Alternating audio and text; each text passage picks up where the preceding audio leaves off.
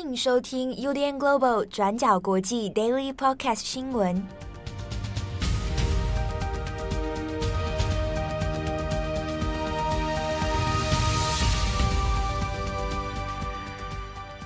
Hello，大家好，欢迎收听 UDN Global 转角国际 Daily Podcast 新闻。我是编辑七号，我是郑红。今天是二零二一年八月二十三号，星期一。好，那今天星期一的 Daily Podcast 呢，我们也要延续一下之前我们多次讲过的阿富汗的相关新闻哦。那延续这周末以来，其实混乱的状况也持续当中。那不过美国呢这边已经启动了民间预备航空队的这个动员令哦。那目前要征召几间民间航空公司，那包括像是联合航空、达美航空、美国航空等等，好，那一起来协助来疏散。这个阿富汗现在现地的一些状况哦，不过现在这个运输的能量能够大幅的增加，是不是真的能够解决现在现场的一些混乱状况？好，那今天我们的第一 part 开新闻，我们还是请编辑郑红来跟我们解析一下现在目前的一些当前状况。是的，截至目前为止，阿富汗的相关新闻其实还是国际各大媒体的头版头条。那无论是说是在美国，或者是说欧洲，甚至在日本跟南韩，对于这个事情的关注度，其实也仍在继续。呃，在跟上个礼拜，就是也就是喀布尔失守的第一周相比，呃，喀布尔国际机场，也就是目前就是唯一对于国际有开放的的空中枢纽地了，它现在是。目前为止，就是在周末，各种来自于就是各方的难民，不断的还是在持续的包围或者是在冲撞，就是机场周边的设施。可是跟第一个礼拜相比，就是呃相对的疏散，或者是说呃呃在机场里面的起降已经变得比较有秩序。呃，从上个礼拜五开始，就是美国跟英国以及就是北约的部分盟邦，对于就是喀布尔机场周边的兵力，它其实有在扩大的运输。那喀布尔机场，我们从空拍地图上可以发现，它其实是在阿富汗首都喀布尔北方郊区的一个呃军民两用的合一基地。它的机场的北侧是就是军事用途，那机场的南侧也就是开放给就是一般民航使用，比如说是海关，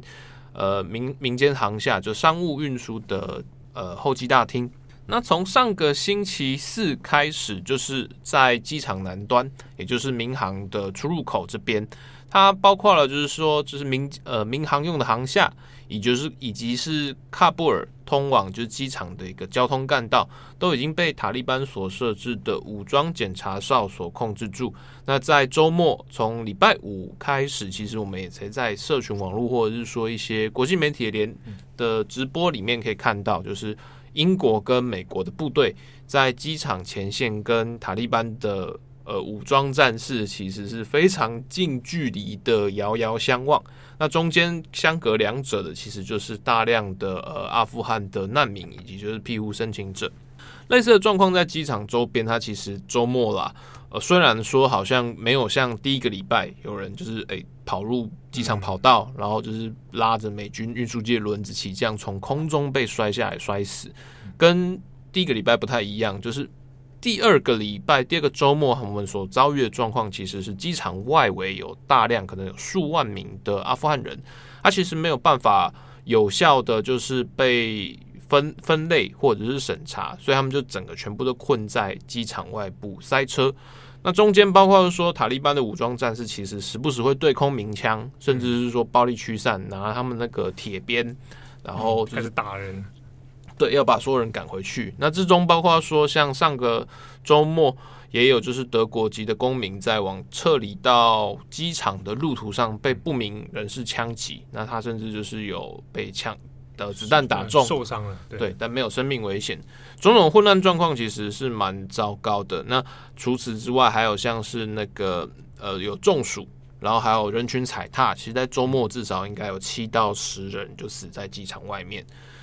但在机场内侧，就基本上运输现在由美军掌握。那跟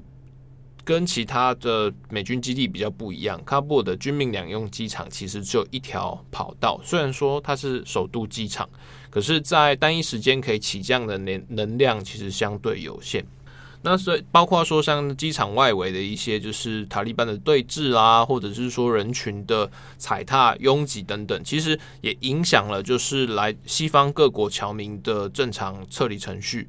比如说像现在美国总统拜登，他其实已经连续三到四次就是发表了公开的记者会，他强调美方目前的做法是还是要在八月三十一日要完成就是全面的撤离。就是八月三十一日是美国目前设定的撤军目标，目标是这样，但是它其实会有一些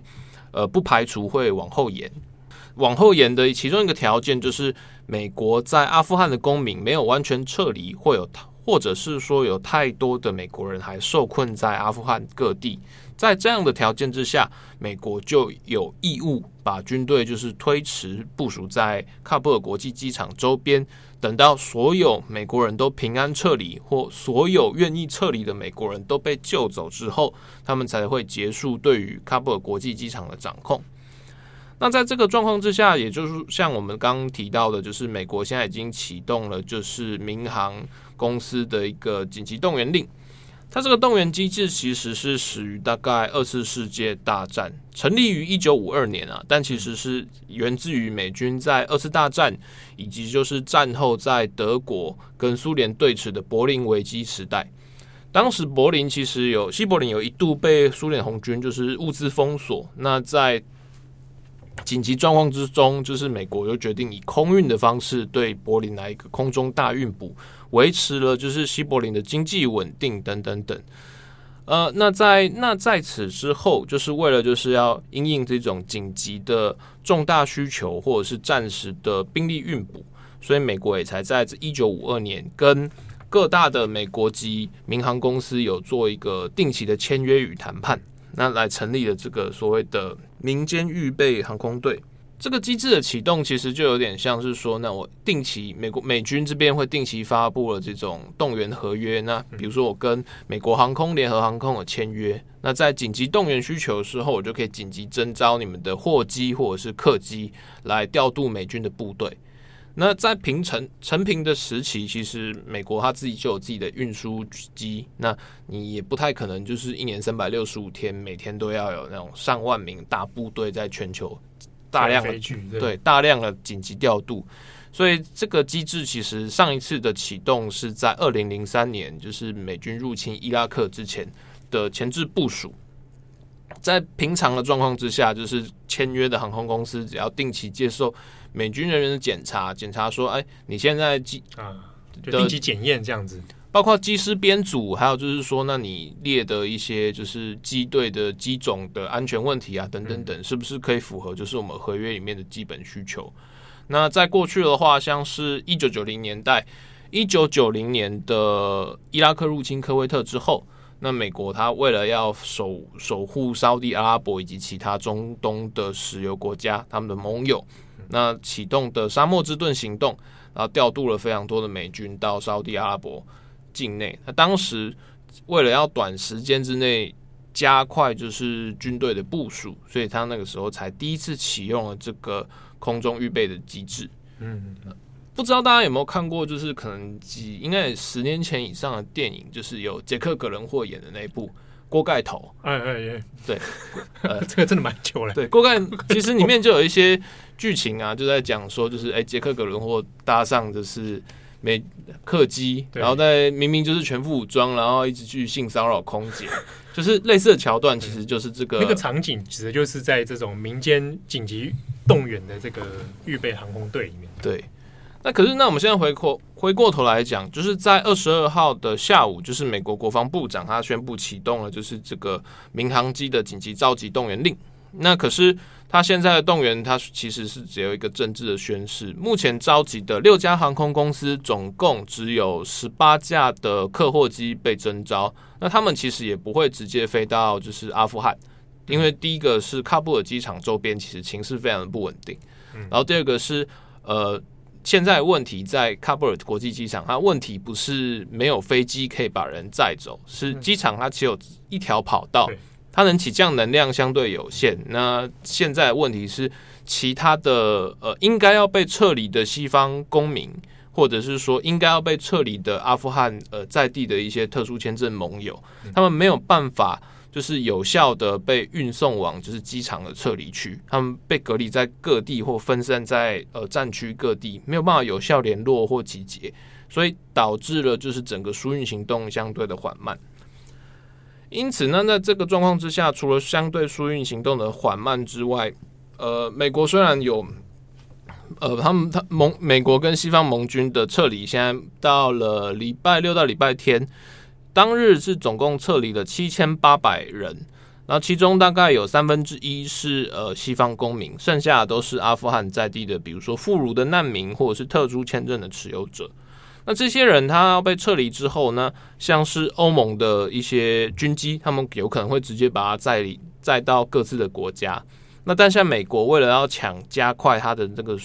呃疏散能量，所以大部分的就是美军军机运输机，它其实都是撤离到波斯湾的美军基地。那包括像是卡达的乌代德空军基地，或者是说美军在巴林的第五舰队司令部，还有或者是还有像是杜拜、呃阿阿布达比阿拉伯联合大公国的这些军用机场，目前也都在配合美军的疏散行动。可是军用机场，它毕竟在整个，比如说人事分类，或者是说你已经分类完之后，它下一步它其实还有相应的一个运送机制。那在目前其实疫情啊，就是还有就是后续的一些检疫审查，其实有相对多的呃标准或比较严苛，所以就在地的一些阿拉伯盟友，这些海湾国家其实也觉得相对比较困扰，所有人都被塞在就是军用机场里面，不断从阿富汗进来。但是要往下一步这一段，在疏运上面就遇到了一些问题，所以美国这个时候才会紧急启动了这个这个民航预备队的机制。嗯，啊，然后再用这个方式看看可不拉高我整个空中的运输能量。对，等于是把第二波的疏散要扩大来进行。嗯、但尽管如此，那我们刚刚也提到了，就以礼拜六上个礼拜六的疏运行动来看，大概只有三分之一。的被撤离者是呃西方各国所锁定的第一优先目标，也就是说欧美各国的公民、侨民、双国双重国籍持有者。那剩下的话呢？预计大概至少以美国为例，大概还有七千名以上的美国公民，其实还是困在阿富汗各地。确切的数字甚至没有人能够很精准的掌握，因为就是整个乱局之中，也有的人会透过陆路的方式往可能巴基斯坦或者是乌兹别克境外走。那同时就是因为现在的一个交通状况，或者是说战乱状况，除了喀布尔以外的其他地区，要联络起来，其实还相对比较困难，特别是阿富汗其实是一个多高山，然后彼此之间，呃，基础建设或网络通讯并不是那么有效率的地区。嗯，如果这样看起来的话，那是不是整个这样紧急的动员，那其实它的效果恐怕还是还蛮有限的。对。那其中就是光是在喀布尔机场的这个疏散，在周末其实就遇到了蛮多问题，就是包括说美国国防部跟白宫一开始的说法，在礼拜五的时候是说，就是呃，美国已经跟塔利班这边已经有达成了一个默契，就是说他们不会限制，就是呃阿富汗人或者是呃西方公民要往机场撤离的路线，塔利班会保证这些人要往机场离境的时候的安全。但就现实来看，就是塔利班虽然就设置了大量的检查哨，但这个状况其实是反而阻碍了所有人的一个交通行进，甚至把所有人都塞在机场外头。那最后的状况变成说，嗯，美国国务院在周末的时候紧急发出了一个消息，就是认为说，如果你现在可以了的话，尽量要避免往喀布尔机场集中，因为现在局势非常混乱。然后除了人潮拥挤之外，出入出入群，或者是说中间有可能被人被不明人士、有心人士伏击，都是有可能遭遇的危机状态。嗯。那同时就是随着时间的不断推迟，就是美军方面也开始不有一点不太确定，说跟塔利班之间的默契到底是不是百分之百的存在。因为虽然说中央这边呃塔利班承诺就是会让美国人要走的话都让他们走。但比如说像是阿富汗的盟友，那或者是双重国籍持有者，甚至有人的护照就是被就是这些武装战士给抢走偷走，这些人接下来会怎么样，其实也很难说。而且同时就是在周末的推挤，或者是说前面前线有一些比较紧张的对立的时候，大家也会开始担心，如果中间混入了就是比较不安分的极端主义者，嗯，那可能只要一发迫击炮打到喀布尔国际机场，所有的撤离行动都会遭遇极大的风险。对哦，而且可能又让情势就更加复杂了。对，所以在这个状况之下，周末呃，本来以美军为首的呃的驻军部队，其实是以喀布尔机场为一个基础的防线，美军不会出入，美军的地面部队不会走出喀布尔国际机场，尽管你的民航民航端或者是说你的连外道路都是到处都是武装的塔利班，而且来者看起来不是那么的友善。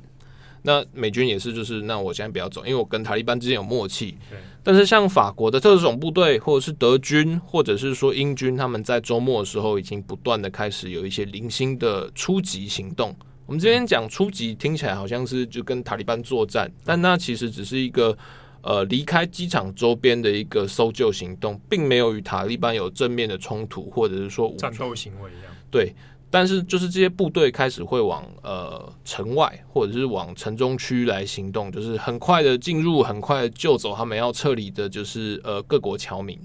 状况已经开始有这些零星的行动，有可能会擦枪走火，所以也有让就是北约各国之间有蛮大的压力。那除此之外，由于就是机场人潮不断的往就是军用端来集中，甚至推挤，那造成的安全风险也让就是英美部队有开始来打算要扩张在机场周边的守备区，比如说他把防御工事往外推，或者是说让就是驻军的防守线往外推，但中间这个可能会跟塔利班之间有一些摩擦，或者是说如何要协调，其实也是各国现在。觉得不是那么安心的一个问题，嗯，那在这个状况之下，看起来就是撤撤退行动虽然有比较进展，对，有在推进，但看起来还是蛮复杂的。你看，我们讲了那么久，就是它有非常多的负面因素，随时可能会让。整个事情变成一个急转直下，变成一个大灾难。对，所以像现在，比如说英国首相呃 Boris Johnson，或者是说像是法国、德国这边，其实都有不断的在去施压、斡旋，或者是要求美国政府，特别是拜登本人，是不是应该又要公开你尽早推迟你八三一的总撤军行动？嗯，英国方面其实有透过他们的呃外交大臣。呃，拉布，然后以及就是他们的国防大臣，就是呃，瓦勒斯，就是跟美国方面要要求说，哎，那是不是就是你在这个状况之下，离八月三十一其实也就是一个星期的事情了。那在这个一一个星期之内，你还要撤离至少可能另外在三万人，就时间或者是审查，或者是说百分之百把西方侨民安全撤走而言。呃，有很大的困难，嗯，压力也太大了。对，那你随着就是时间越来越近，那是不是阿富汗人越来越恐慌，就是越来越往机场走？那你现在这个状况之下，所有人都只能依靠喀布尔国际机场这单一跑道，那最后断后的部队，它其实会遭遇非常多压力。你可能人最后就是大家匆匆走，然后又没有救到真正该救的所有人。对，所以美英国的方面就是希望要求这件事情，可是。呃，可能成绩不够，或者是说美方现在其实不愿意，就是过早，就是承诺说我真的要延期了。对，或者是因为毕竟你都为了八三一这个目标，然后付出了那么多的政治代价。对，那包括就是说，就是你现在弄成一团乱，也都是因为八三一要达成这件事情的预设目标。那你这个时候就说一个礼拜之后说，那我现在要推迟，就会让自己的政治立场变得非常难看。对。所以，而且你要推迟这件事情，你塔利班愿不愿意让你推迟，其实也会引发可能没有办法联想的负面效应。所以，白宫这边其实都一直持续的对于英国国防部跟外交部的一些呃推迟请求或者是公开发言，完全是置之不理的状态。那这个状况其实也让英国这边非常难堪，因为如果美国他还是坚持要撤军的话，包括以英国为主的北约部队。在喀布尔机场的守备部队也要开始，可能从礼拜二、礼拜三开始也要准备打包，因为你的部队人数没有美军多，然后你的防守任务也没有美军多。那如果美军真的要走的话，你也不可能单独留在这边，对，你不太可能轮到你殿后，这这这这太危险。对，所以那也势必只能就是配合美军的行动走。可是美美军的动员能量有这个弹性，它可以随时要走，随时要留。英国可能没有办法这样做，那最后可能会让自己的后勤调度跟撤离行动造成了蛮多问题。所以在呃，英国首相他也决定说，好，那如果我手下人讲都没有用，那我就自己出面。预计呃，强生会在呃，礼这个礼拜二的 G7 呃领袖紧急高峰会里面，就是在线上直接跟请求拜登看可不可以直接就是一干脆的把八三一的行动呃无限期推迟。嗯，你可能当然不是说就是美军重新。派驻阿富汗，或者是要跟塔利班翻脸，但至少在喀布尔的机场撤离行动，可以以把所有人都救出为一个目标，而不要限定一个八三一的确切时间，给大家一个转圜的空间呐。对，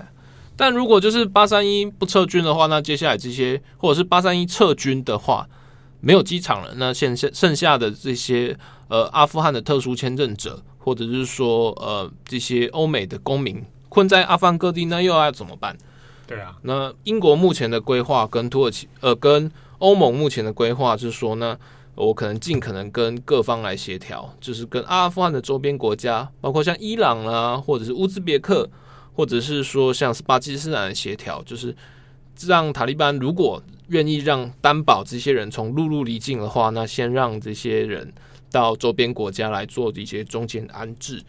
到了第三国之后，那你可能可以再来做一个中间审查，比如说像美国大使馆、英国大使馆，你可以在巴基斯坦境内来审查，说，哎，这些阿富汗难民是不是符合被呃送到西方国家的庇护条件？条件对，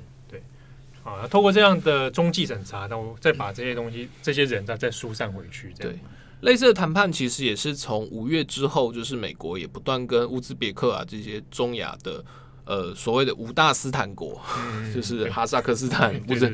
就是这些前苏联的呃中亚中亚卫星国在做一些讨论跟谈判。一方面是因为他们本来就跟阿富汗各地的军阀或者阿富汗的派系就比较熟悉，要在做这些收容，无论是文化或者是中间联络协调方面会比较有弹性。嗯，那可是相关的讨论，其实在从五月开始。呃，就一直遇到非常多的阻碍。那包括乌兹别克，呃，或者是塔吉克，他们其实也会非常担心说，那如果现在我应美国的要求收容了这些阿富汗难民。那我要收容到怎样的程度才能满足就是所谓的人道条件？嗯，那如果这些人假设我境内来了一百万阿富汗难民，可是其中只有三万人或者是只有一万人符合条件的，那剩下九十九万人、九十五万人，那是我自己要吃掉吗？就是我要把它撤回吗？对，那被撤回所遭遇的人道灾难或责难，或者是甚至是国家安全的不稳定，那是不是就要由我国自行吸收？嗯、那在这个状况之下，其实。呃，周边国家也都对，就是美国啊、欧盟的请求，觉得好像